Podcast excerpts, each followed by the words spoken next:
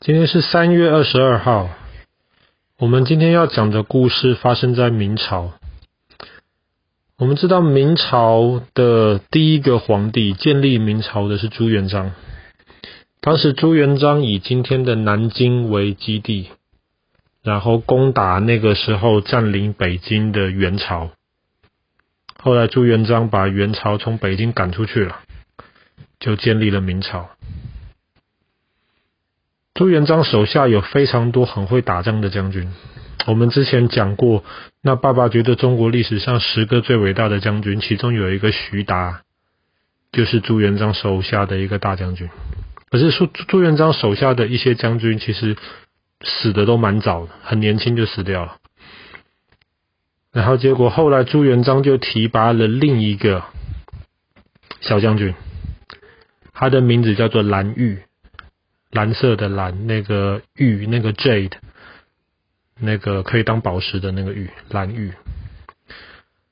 蓝玉呢，他比徐达他们要年轻一点，可是蓝玉其实功劳也很大。当时朱元璋从南京打到了北京之后，中国还有很多地方还没有完完全全听听朱元璋的话，所以蓝玉那个时候就跟其他的将军。他们打到了四川，打到了云南，打到了西藏。总之，蓝玉是立了很多的功劳。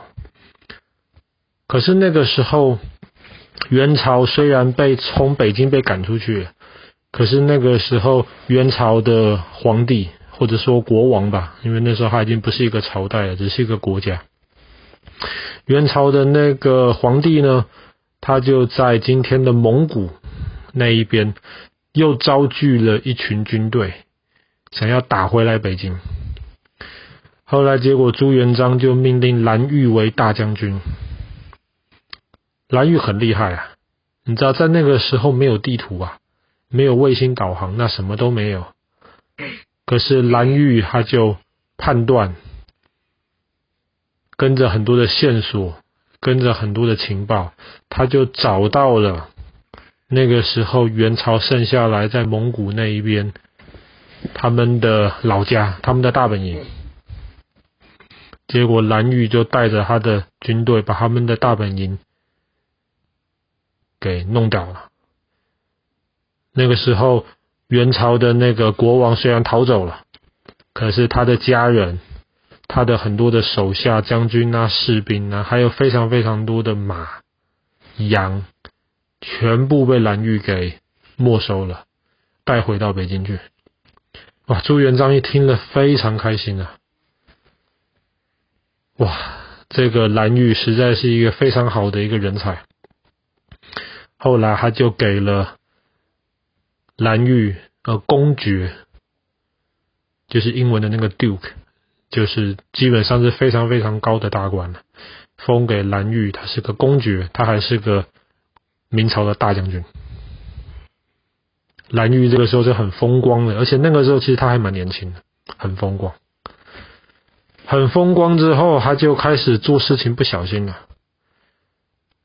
他本来应该是要把抓到的俘虏，就是元朝的国王他们的家人送到。南京去了，送给朱元璋，让朱元璋处理的。可是，在朱元璋还没有处理之前，他就先欺负了之前的那个元朝的国王，他的家人。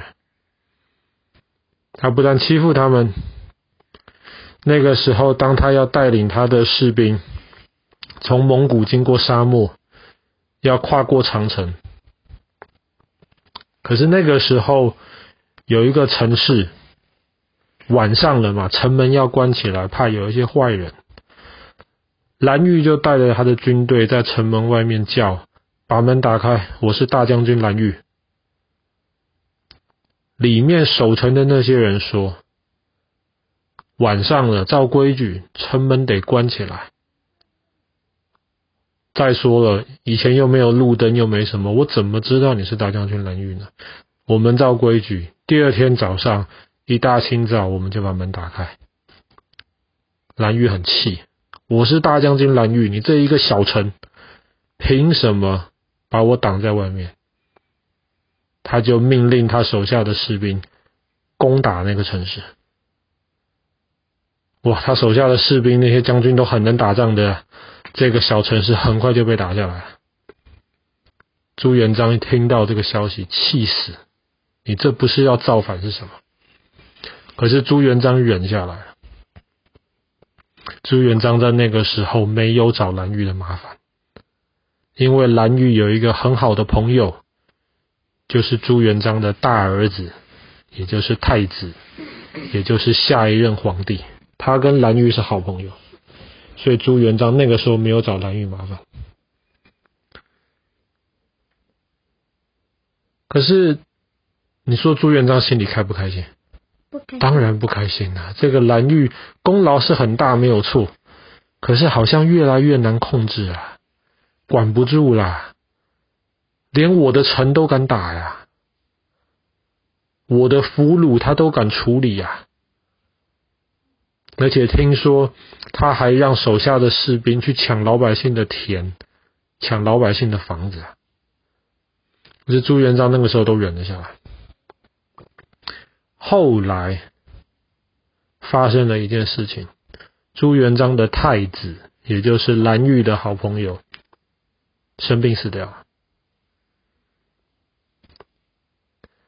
可是那个时候，蓝玉还是没有注意到发生什么事情，没有注意到他最大的支持者死掉。他那个时候还是。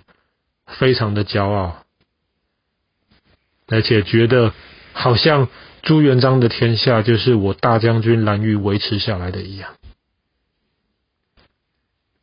这个时候，朱元璋第四个儿子，你要想想看，太子老大死掉了，那么接下来的皇帝是谁呢？是不是本来老二、老三、老四觉得自己都有机会了，对不对？嗯。朱元璋的第四个孩子，就是后来造反成功的那个永乐大帝。他第四个孩子那个时候就跟朱元璋告了一状，他就说啊，哎呀，虽然那个大哥就是太子死掉了，可是我听说蓝玉跟他的关系非常非常好啊。那那那老爸朱元璋，你要注意一下。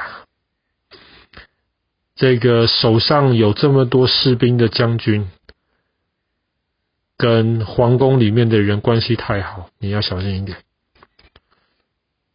哇！朱元璋一听，这个家伙一定要收拾掉，一定要收拾掉。在一三九三年的二月，有一天，朱元璋手下的秘密警察。给他的一个消息，说在蓝玉的家里面发现了一万多把刀。朱元璋很生气，马上把蓝玉抓起来。一万多把刀，你是要干嘛？杀猪吗？还是砍柴？做饭给那么多人吃？一万多把刀啊，不是开玩笑啊！只有一个解释了，蓝玉你要造反。朱元璋就把蓝玉抓起来。不止把蓝玉抓起来，把蓝玉手下和他一起打仗的那些将军全部抓起来，抓了多少人？一万五千人，一万五千人，就一万把刀，抓了一万五千人。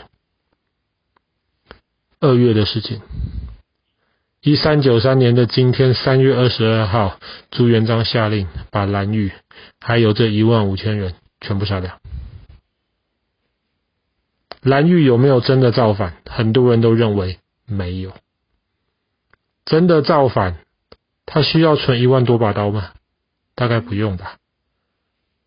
那么能打仗的人，召集一些士兵来打仗就是了嘛。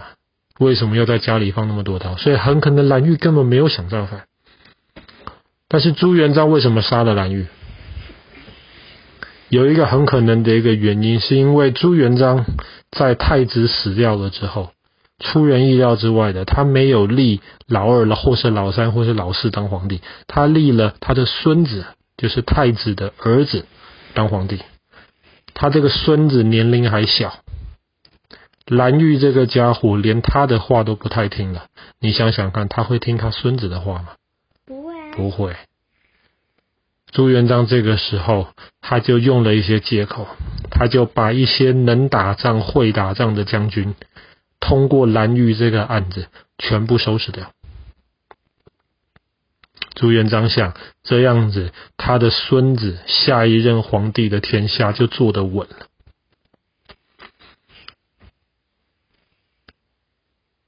这个时候，朱元璋告诉他的孙子说：“你想想看，爷爷对你多好啊，把这些有可能会造反的人全部都收拾掉，而且爷爷还帮你把你的这些叔叔们，就是太子的那些弟弟们。”把你的叔叔们，有一些放到了北边去挡一些蒙古剩下来的一些，有一些放到西边，有一些放到南边，保护你。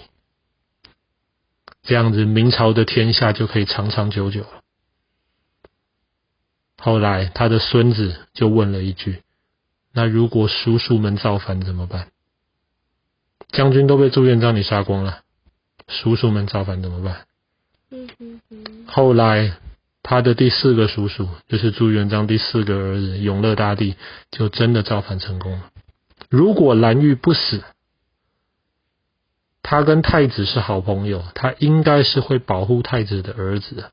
如果他不死，永乐大帝造反大概也很难成功。可是朱元璋找个借口，就这样子，把蓝玉跟一万五千个能打仗、会打仗的将军跟士兵都处理掉了。好了，今天故事就讲到这里了。一三九三年发生的蓝玉案。